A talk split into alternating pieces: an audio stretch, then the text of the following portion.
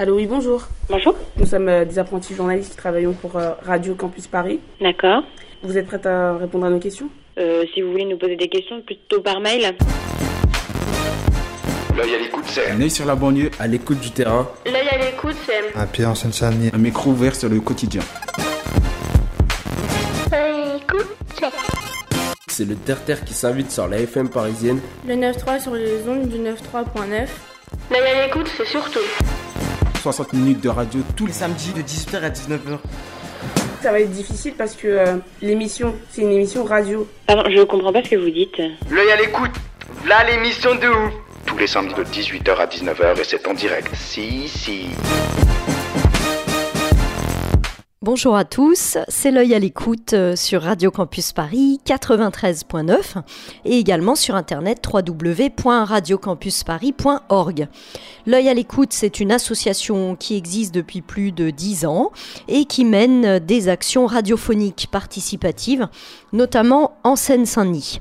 Alors nous sommes ensemble pendant une heure et aujourd'hui euh, nous vous proposons le premier épisode d'une série d'émissions enregistrées à la résidence des Murs à Pêche à Montreuil dans le cadre du projet Montreuil de vive voix. Montreuil de vive voix, c'est une action mémorielle, participative et intergénérationnelle imaginée par l'œil à l'écoute autour de la mémoire de la ville de Montreuil. Elle est constituée, cette action, notamment de recueils de témoignages d'habitants, dépositaire d'une part de mémoire de la ville et aussi d'ateliers radio et a pour objectif la création d'un fonds radiophonique venant enrichir le patrimoine sonore existant. Ce premier épisode a été réalisé à partir des témoignages de plusieurs résidents de la maison de retraite des Murs à Pêche. C'est un établissement euh, d'hébergement pour personnes âgées ouvert en janvier 2015 et situé rue de Rony à Montreuil. Ces entretiens ont été enregistrés les 25 février, 2 mars et 15 mars 2016. Dans cette émission précisément aujourd'hui, on entend essentiellement M. Bruno Corbani qui évoque son arrivée à Montreuil euh, d'Italie, c'était le 31 janvier 1948, son parcours, son travail en tant que maçon et ses souvenirs liés à la ville. On y entend également, dans une moindre mesure, M. Michel Moisan et M. Pierre Collignon. Samedi prochain, le 11 juin 2016 à 18h, vous pourrez découvrir la suite euh, de ce projet avec notamment le témoignage intégral de M. Pierre Collignon et puis également le 18 juin, toujours à 18h, le témoignage de Madame Golias, également enregistré à la maison de retraite des Murs à Pêche, à Montreuil. Bonne écoute. Est-ce que vous pourriez vous présenter? Oui, bonjour. Je m'appelle Monsieur Corbani, Bruno Mario. Après, je vous expliquerai pourquoi. J'habite à, Montreuil, j'ai fait ma maison à Montreuil. J'ai connu ma femme à Montreuil. J'ai trois enfants, ils sont venus au monde à Montreuil. Et maintenant, je suis dans la résidence, les murs à pêche, dans la rue de Reny. Et je me suis marié à l'église Saint-Maurice de la Boissière, qui est là. Voilà. Où est-ce que vous avez habité? Eh bien, j'habitais, quand je suis arrivé d'Italie, j'ai habité sur le but à Montréal. Une partie c'est Bagnolet et l'autre partie c'est Montreuil. D'ailleurs, la rue, elle est moitié Bagnolet et moitié Montreuil. Et j'habitais sur Bagnolet. Et je, travaillais à Montreuil dans l'usine de Gaston Dufour, sur le boulevard Chanzy. J'y ai travaillé trois ans. Et puis après, mon beau-père étant chef de chantier et que moi j'avais appris vraiment très très bien à monter la brique apparente, et je me suis embauché avec mon beau-père, que j'ai travaillé la brique à la tâche. On était à quatre. Voilà. C'était en quelle année ça? C'était quand alors? Donc, attendez, moi je suis arrivé le 31 janvier 1948 je suis arrivé samedi. Le lundi, j'ai commencé chez Dufour. J'ai quitté Dufour parce que quand je suis venu en France, on m'avait fait le passeport pour six mois. Et moi, je suis resté un an. Mais les six mois qui devaient venir, je devais faire mon service militaire. Et donc, j'étais en retard d'un an. Et on m'avait fait au consulat de Paris, en 48, l'aller et retour, Italie, et retour en France. C'est ce que j'ai fait. Seulement en 49, quand j'ai voulu aller en Italie pour voir mes parents, on me faisait le passeport pour l'aller, mais plus pour le retour. Voilà. Et donc j'étais obligé de déposer mon passeport à la gendarmerie, passer mon conseil de révision et direction Palerme pour le service militaire. Ça fait un beau trajet, hein Voilà. Alors j'ai fait mon service militaire et après j'ai fait donc du four. Il m'avait fait à nouveau un contrat de travail et je suis venu en France. Je suis allé chercher mon passeport à la gendarmerie et je suis venu en France. Qu'elle était, cette entreprise du four Là, tu vois changer. Mais elle existe encore? Non. Non. Et ça, c'était la grande colère de M. Dufour. Il avait un fils, André, que j'ai bien connu. Et quand lui, il a laissé l'usine, parce que, attendez, c'est que l'usine, quand je suis rentré, moi, on était à 250, 300, et il avait, parce qu'on démolissait toutes les vieilles maisons sur le boulevard Chanzy et derrière dans la rue, je ne me rappelle plus le nom de la rue derrière. Hein. Enfin, et il construisait l'usine, presque rue de la Fraternité, qu'elle est moitié Montreuil et moitié Bagnolet. Voilà. Et puis en 52, je l'ai quitté, qu'il m'avait dit, et ça je me rappellerai toute ma vie, si j'avais su, Mario, que vous me quittiez, je ne vous aurais pas venir la deuxième fois en France. Vous ne trouvez plus de patron qui vous disent ça maintenant. Ouais.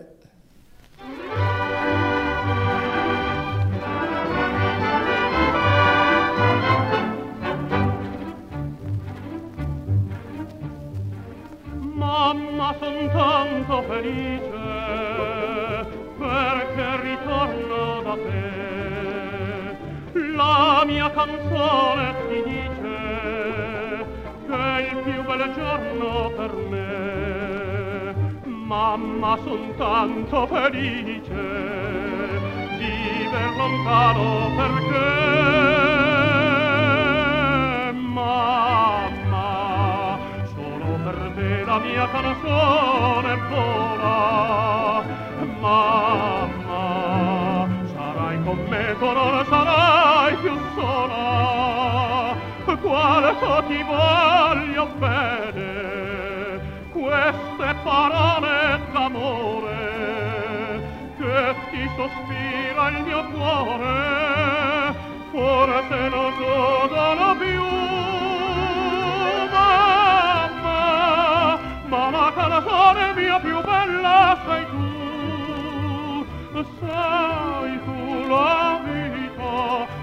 amar la vita non ti lascio mai più. Sento la mano tua stanca cerca i miei riccioli d'or. Sento la voce ti manca l'anima non ha d'allor oggi la testa tua bianca io voglio stringere al cuore. Mamma solo per te la mia canzone buona mamma sarai con me tu non sarai più sola. Quanto ti voglio bene queste parole d'amore gira il mio cuore, forse non sono più mamma, ma la canzone mia più bella sei tu, sei tu la vita e per la vita non ti lascio mai più.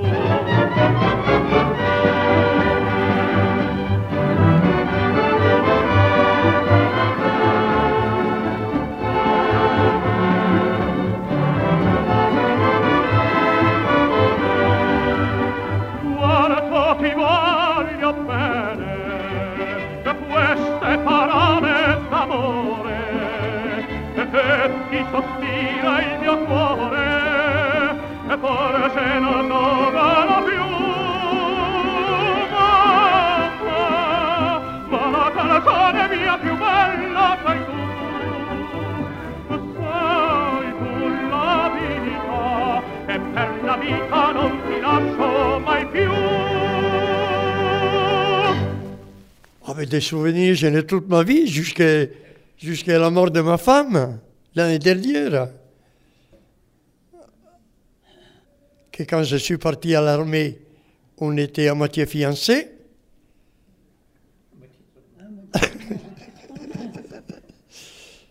Et puis après, comme je l'aimais beaucoup, ben j'ai tout fait pour, pour venir à Montreuil, quoi. Pour venir chez Dufour travailler. Mais j'étais marié. Je suis arrivé en France donc en 48. Je me suis marié en 51 et j'ai quitté Dufour en 52 pour aller travailler avec mon beau-père. Voilà. Le quartier où vous avez habité.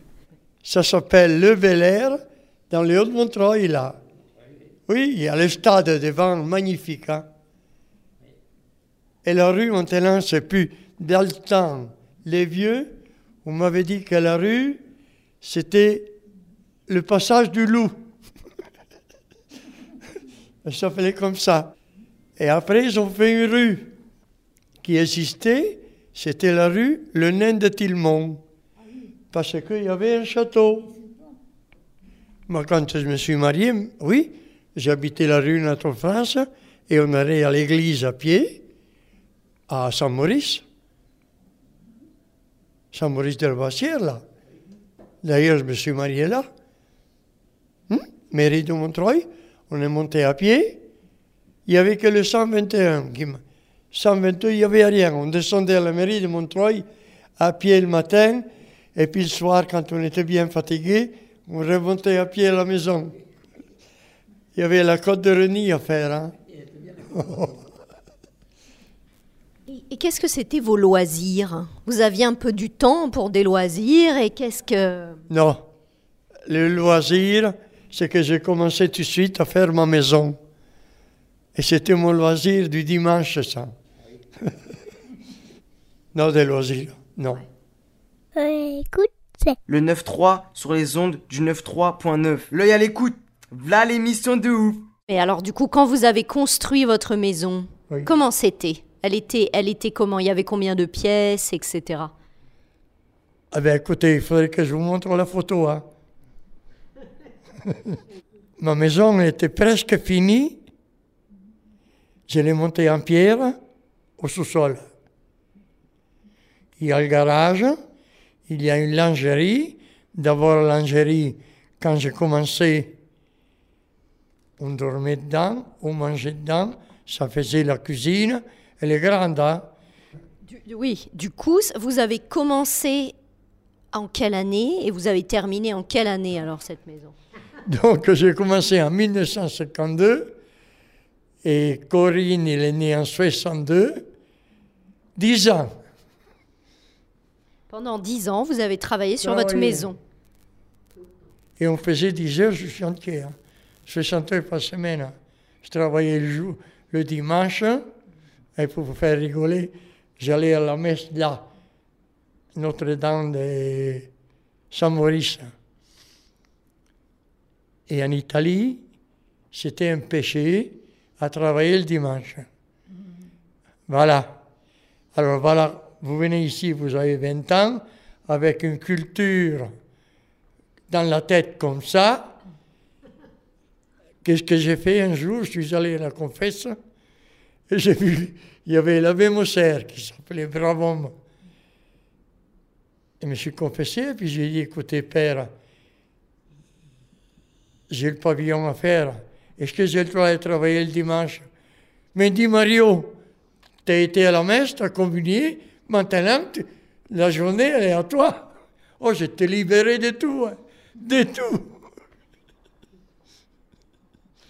Ce sont venus à pied de la rue Anatole France, là, à Saint-Maurice de la Voissière, oui.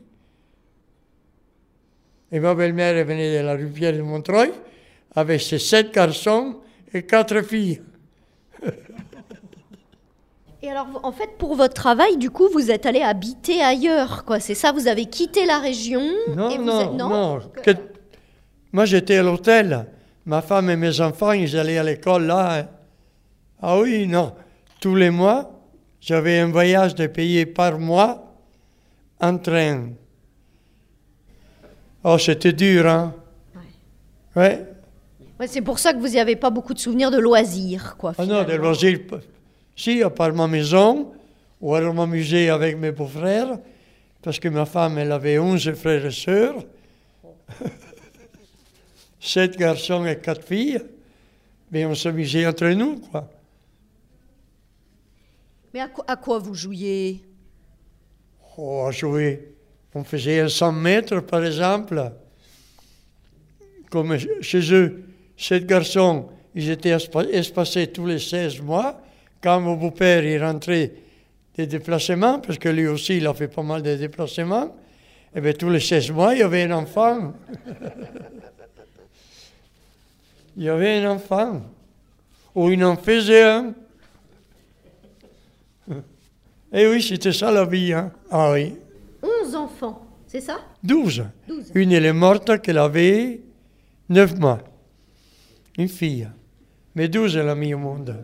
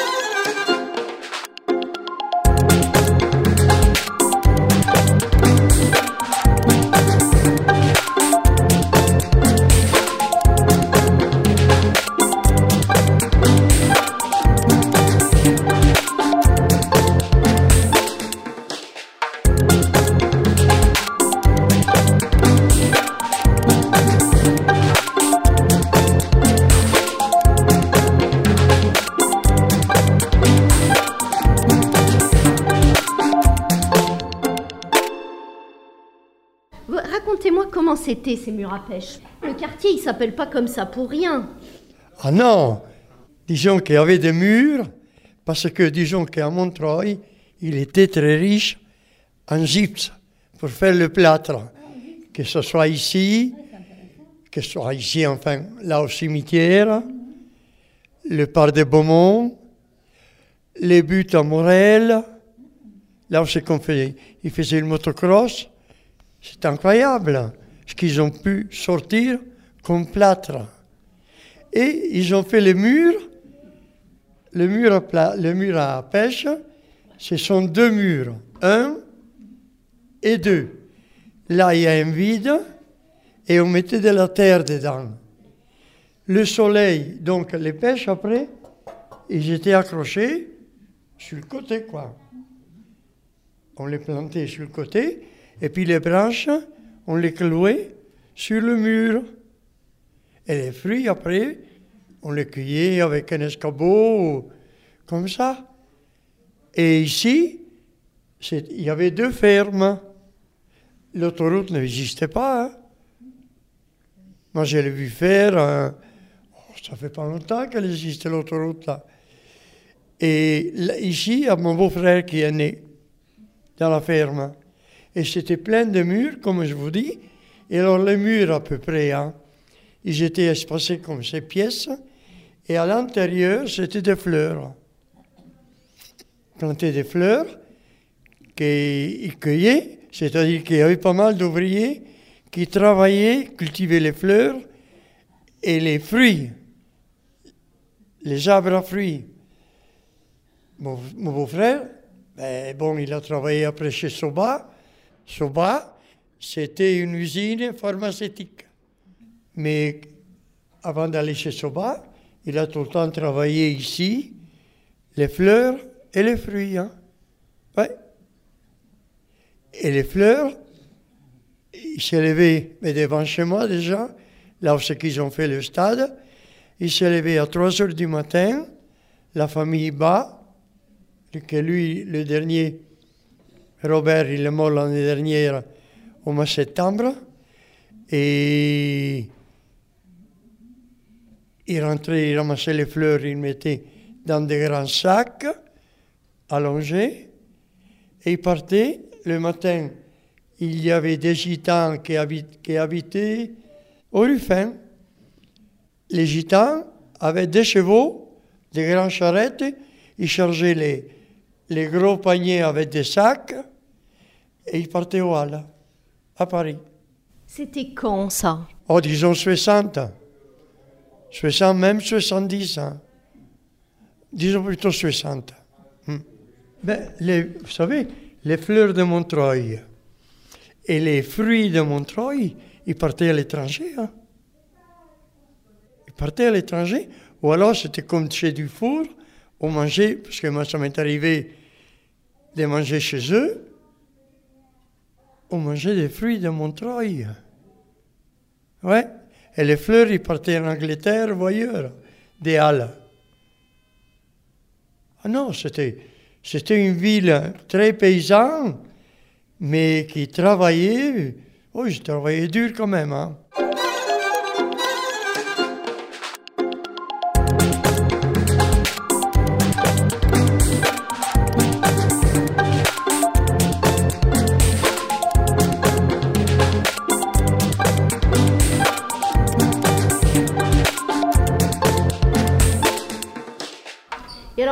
Le motocross au, but, c'est ça? C'était quoi ça alors?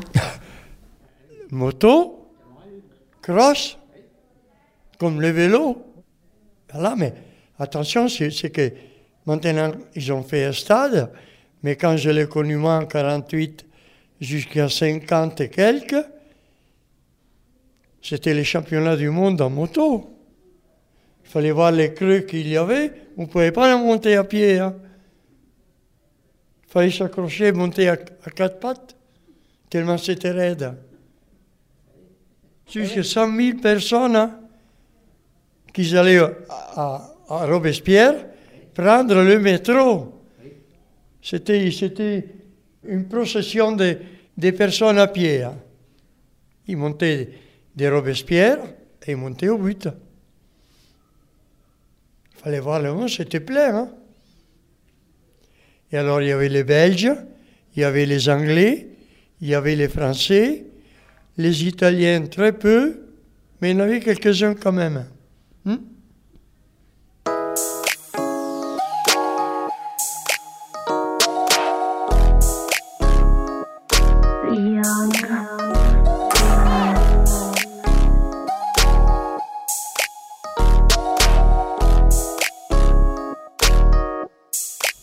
Donc là, vous avez la rue Pierre de Montreuil, mais de l'autre côté, il y a le pavillon de mes beaux-parents, et au bout, vous avez le parc de Beaumont.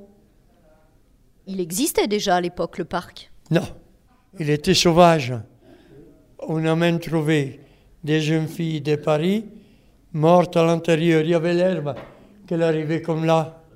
Et puis c'était très dangereux parce que comme ils avaient extrait le plâtre en dessous, donc il y avait des galeries. Et des fois, il y avait des éboulements de terrain. Ça faisait des trous. Il fallait faire attention. Hmm? Dans la rue Jean Moulin, là où il passe des bus, eh bien, une nuit, il y a eu un trou, que la rue, elle était complètement coupée. Ça, c'était quand? Vous vous en souvenez? Oh, disons, il y a 15 ans. Mais il y a encore des trous. Hein. Ben, écoutez, pour vous dire, en sous-cimetière, en bas de la rue Jean Moulin, mes beaux-parents avaient les enfants pendant la guerre, quand ils venaient bombarder Noisy-Sec. Ils s'est sauvés en bas du cimetière. Vous aviez, là maintenant, il y a encore, mais une grande porte pour rentrer les chevaux qui tiraient les, les, les wagonnets. Il y avait comme un petit train, quoi. Des wagonnets pleins de, cailloux de, de gypse. Et ils allaient là, à l'abri.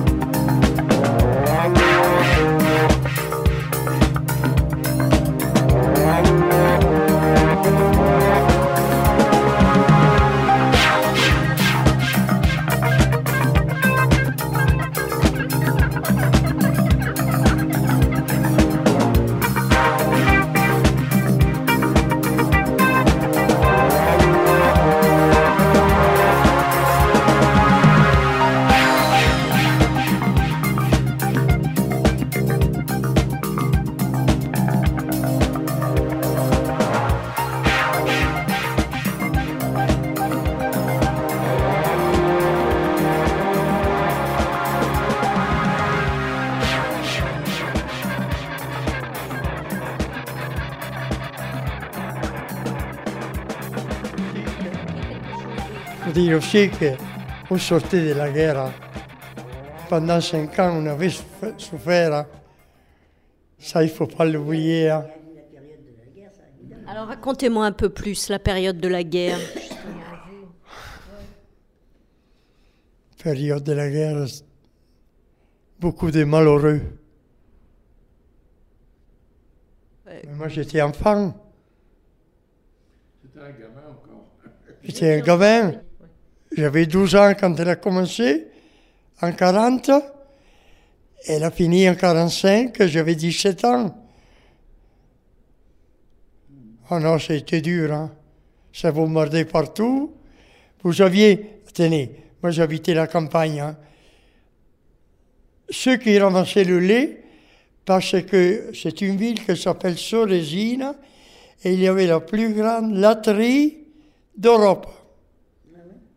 Que l'Italie avait encore des colonies en Afrique, en Éthiopie, qu'elle y est allée en 1935. Je ne sais pas si vous vous rappelez la guerre de l'Éthiopie. C'est sûr qu'on s'en rappelle. Voilà. Et le fromage et le beurre, ils ils partaient partout. Ouais.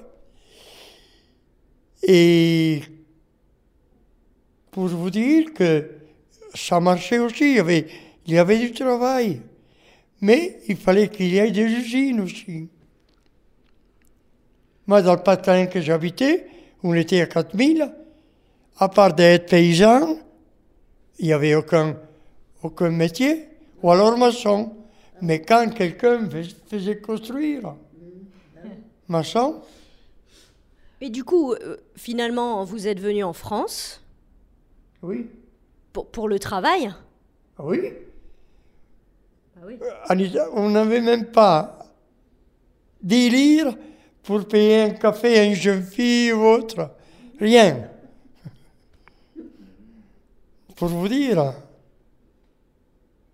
Il y avait beaucoup d'Italiens à Montreuil Oh oui, écoutez, ben vous avez la petite Italie, qu'elle est en haut de la rue Le Nain de Tillemont. C'était tous de- du même coin. Hein. Plaisance, Parme, la Bettola, tous du même coin. Ils appelaient ça la, la petite Italie. Et puis il y en avait une autre dans le quartier de Ruffin. Ah oui, ça existe, le quartier des Ruffins. Oui, parce qu'il paraît que dans le temps, c'était tous les Italiens qui s'appelaient Ruffini. Ah, ça je savais pas. Et en France, on il a dit, on arrête Ruffini, on appelle Ruffin. Et il y a encore le marché des Ruffins, la rue des Ruffins. Oui. Il y Mais il y, avait plus d'Italiens à Montreuil que dans les autres communes de Seine-Saint-Denis ou, ou pas ou- Oh ou il y a- non, il y non, en il y a- avait partout. Ouais. Oui. À tel point que même avant la guerre, mon père il avait travaillé dans le Nord après la guerre 14-18. Il avait travaillé dans le nord de la France. Il était encore jeune homme. Et quand il s'est entendu, parce que l'hiver, il, rentrait en Italie, il n'y avait pas des intempéries comme maintenant. Il rentrait en Italie pour passer l'hiver. Et puis il revenait vers fin février ou début mars. Et donc il était question de se marier en Italie avec mon mère et venir dans le nord de la France. Il avait préparé la baraque et tout. Et puis il y avait encore Mussolini. Plus d'étrangers, plus d'Italiens en France. Ouais. Et ceux qui étaient restés ici, moi j'en ai connu, qui sont venus en Italie pour rendre visite à leurs parents, aux frères, aux sœurs, s'est sauvé la nuit parce qu'il y avait les fascistes qui allaient les arrêter. Voilà, c'est sauvé la nuit. Hein. Parce que pour aller prendre le train, il y avait quand même 8 kilomètres. Alors il trouvait quelqu'un avec la charrette et puis un cheval pour mettre des valises dessus et partir la nuit. Ouais. Montreuil n'a pas été trop touché euh, par les bombardements. Ça a pas... Noisy-le-Sec, oui, oui, oui Noisy-le-Sec a été touché, mais Montreuil n'a pas été tellement touché. Je m'appelle Pierre Collignon. Je suis prêtre ouvrier depuis 1952 et j'habite Montreuil depuis 64 ans. Je viens du département de la Touraine. J'ai fait mes études avant d'être prêtre en Touraine et j'ai été prêtre en 47, en- le 29 juin 47. Alors je raconterai après mon aventure. Écoute, c'est. Le 9-3 sur les ondes du 9-3.9. L'œil à l'écoute. V'là l'émission de ouf. Moi, j'ai pas, j'ai pas, j'ai pas connu la libération de Montreuil. Mais enfin, le copain prêtre qui était avec moi, il était là à Montreuil en 43. Donc, il a participé, comme il était résistant, il a participé avec tout le monde à la libération de Montreuil. Et dans l'histoire qui est écrite d'ailleurs par un ami qui a écrit des livres sur Montreuil, il parle de cette fameuse euh, messe sur les barricades que mon copain a dite à la demande des résistants, malgré l'opposition de certains membres du parti, mais n'empêche que André de Pierre, il s'appelait, il a dit la messe à la place Mitterrand maintenant sur une barricade pour fêter la, la victoire, euh, la libération de Montreuil. Ça, ça reste dans les archives. Il y a même une photo. Ça, on peut la retrouver dans le livre, je crois. Ce, ce livre que vous La évoquez, c'est le livre qui est écrit par Pierre Hiv- Hiver, quelque chose comme Oui, ça, non? Il a écrit au moins quatre, quatre livres au moins.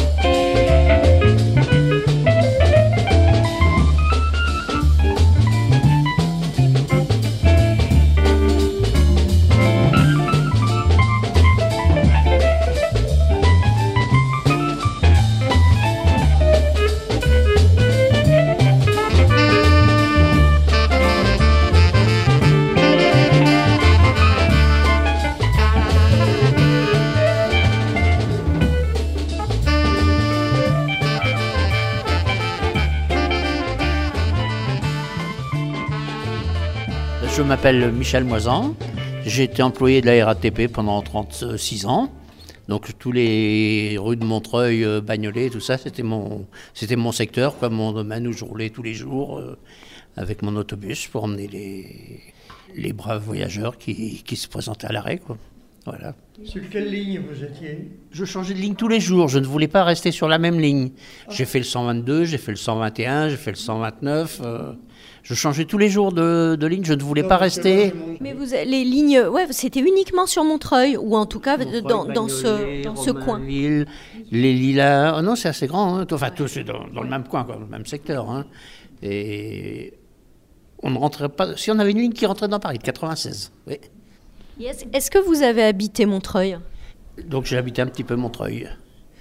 Rue de Stalingrad, dans les maisons neuves, dans les immeubles neufs. C'était des immeubles euh, juste à la mairie de Montreuil, juste monté dans la rue de Stalingrad. Moi, quand je suis venu en 48, quand même le métro, il allait à la mairie de Montreuil. hein. Et puis on allait à Paris, euh, Maraîcher, Buzenval, et tout, Nation. Non, là, il y avait une grande facilité. Par contre, j'avais dit que le métro de la mairie de Montreuil devait arriver à haut de la Boissière. Il n'est jamais arrivé. Ah oui, c'est vrai ça. Oui, parce que Jamais. on était la Boissière aussi. Oui. Le 122, il est venu en 58, oui, que je suis parti. Dans l'autre, j'avais pris le bus rue Pierre de Montreuil. Ah oui. Oui. il y, avait, il y avait déjà toutes ces grandes lignes de bus qui traversent Montreuil. Non. Ouais. Le 122, non, hein? Et heureusement que les chauffeurs d'autobus, ils nous disaient à tous ceux qui prenaient le bus de faire un mouvement de manière de créer des lignes. Oui, oui, c'était les chauffeurs de bus, ou même celui qui poinçonnait, parce que les bus, ils avaient encore la plateforme derrière. Il, fa- il fallait, il fallait appeler comme ça, lever la main. Et, et c'est- c'était quoi Ça voulait dire quoi Faire un mouvement euh, Se réunir, par exemple, aller à la mairie, D'accord. Oui, Voilà. Oui. Oui, voilà. Aller, aller demander. Voilà. faire- ouais. Et puis il y avait toujours un chef de parti ou un responsable qui allait voir quelqu'un à la mairie, quoi. Il faut dire aussi qu'on se débrouillait pour aller au travail avec le vélo. Avec le vélo. On faisait 20 km par exemple le matin et 20 km pour rentrer le soir. Avec le vélo. There's a star outside my window. I can see it clearly shine. Can't escape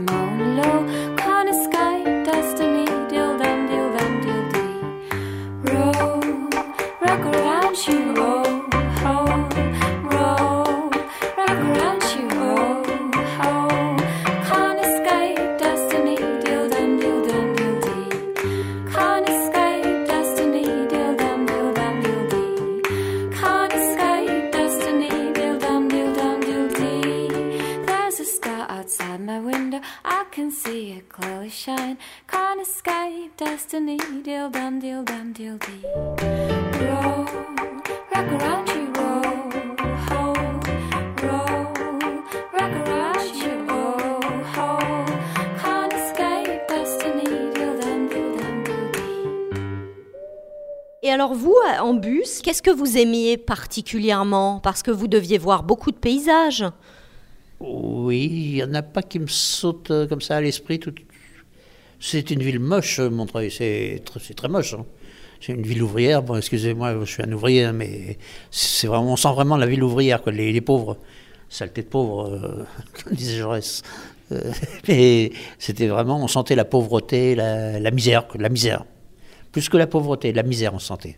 Et du coup, ouais, c'était pas pour vous, il n'y avait pas spécialement des belles maisons. Au contraire, c'était plutôt des, des, des petites maisons, des... des- Euh, oui, fabriquées comme ça avec. euh, Il y avait beaucoup de baraques en bois. Des baraques en bois, oui. qu'ils avaient acheté après la guerre 14-45 à l'armée. Ils avaient des baraques en bois pour mettre les militaires, pour faire des bureaux, des trucs comme ça. Et puis les préfectures, après, les ont achetés et les vendaient à des particuliers. Moi, je sais que dans la rue Anatole France, c'est ma première qui a commencé à construire. On, On m'a dit que dans le bas Montreuil, il y avait beaucoup d'artisans. Le bas Montreuil. Vous vous souvenez de ça? Ouais. Ah oui, c'était une autre, c'était une autre ville. C'était, d'ailleurs, il disait bien, on disait le bas Montreuil, euh, ça touchait Vincennes, c'était, c'était déjà plus respectable, quoi. À votre avis, est-ce que finalement c'est toujours pareil? C'est-à-dire, est-ce qu'il y a toujours autant une énorme différence entre le haut et le bas de la Ce, ce sont deux villes différentes. Dans la, dans la même ville, ce sont deux villes di- différentes. Les habitants sont pas, sont totalement différents. Euh, tout, les écoles, c'est différent. Tout est.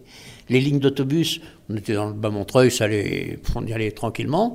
Tandis que quand on montait sur, la, sur les buts à Morel et tout ça, on n'était pas toujours assuré. Hein. Une heure du matin. euh, Toutes les usines, étaient en bas, comme Pernod, Kodak. Il y avait du monde même qui travaillait. ces affiches publicité, clic-clac, merci Kodak, euh, ils mettaient ça sur des, des murs entiers. Ben, chez Dufour, par exemple, de 250, on était arrivé à 800.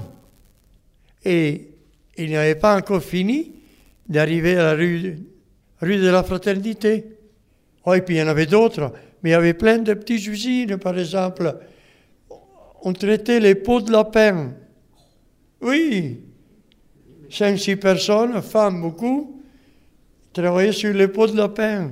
Qui passait avec son vélo, ramasser les pots de lapin dans les, dans les pavillons, dans les maisons. Oui, oui.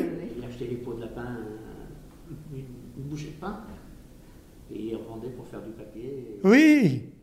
Écoute, c'est. Le 9-3 sur les ondes du 9-3.9. L'œil à l'écoute. V'là l'émission de ouf. Et alors vous, votre femme, vous m'en avez pas trop parlé. Et qu'est-ce qu'elle faisait? Donc ma femme, elle est née à Lanou. Elle a fait des écoles normales, comme tout le monde. Et puis après, ils sont venus habiter rue Pierre de Montreuil. Parce que quand ils ont habité là, mon père, comme il faisait pas mal de déplacements, il avait, il avait fait une cartoucherie, Saint-Gaudens, côté de Toulouse. Et quand ils sont rentrés, il a ramené toute la famille à la maison, ils sont rentrés dans le pavillon. Et donc, il a, elle a terminé ses études dans les Hautes-Montreuil, quand c'était à Anatole France, que l'école a été faite en 38. Et, et après, elle a fait trois ans d'école de couture. Où ça? Eh bien, écoutez, c'est un peu plus haut que l'église Saint-Maurice de la Boissière. Ça n'existe plus maintenant, l'école de couture, cette école? Ah, ça n'existe peut-être plus, hein, parce que ma femme, elle est née en 1928. C'était les années au début 40. Hmm? Et elle, a été, elle était couturière elle a tra- Qu'est-ce qu'elle a... Ah Oui, elle est sortie couturière, enfin, petite main pour les grands couturiers de Paris. hein. Parce que, quand elle a eu son diplôme de couturière, elle est allée, elle est allée travailler dans Paris, chez les grands couturiers comme euh, l'empereur, enfin les grands couturiers, ça ne payait pas, et c'était des petites mains. Et alors, comme elle a vu que ça ne payait pas, elle a pris des cours du soir en comptabilité. Et elle est rentrée chez Chappé, Jacob Delafont, Chappé, comme comptable. Et voilà, et on s'est mariés comme ça. Et C'était où cette, euh, cette entreprise hein euh, je- euh, Attendez, j'étais à, j'étais à presque à côté de la Tour Eiffel, Ah, à Paris. à Paris. À oui. Paris, d'accord. Donc elle, elle travaillait à Paris. Oui, oui. D'accord. La haute couture, c'est pas à Montreuil.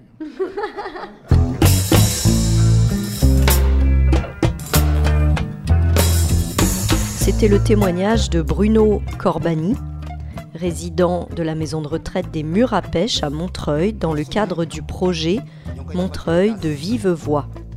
Un grand merci à Monsieur Corbani, Monsieur Collignon, Monsieur Moisan, Madame Golias, ainsi qu'à tous les résidents qui ont participé à ce projet. Merci à Madame Pourneau et Monsieur Carquille, ainsi qu'à l'ensemble du personnel de la résidence des Murs à Pêche. Merci à Alison Malanguéry de la direction des affaires culturelles de la ville de Montreuil. Merci également à Jonathan Landau, bénévole de l'association L'œil à l'écoute et archiviste, pour son écoute attentive et ses retours précieux.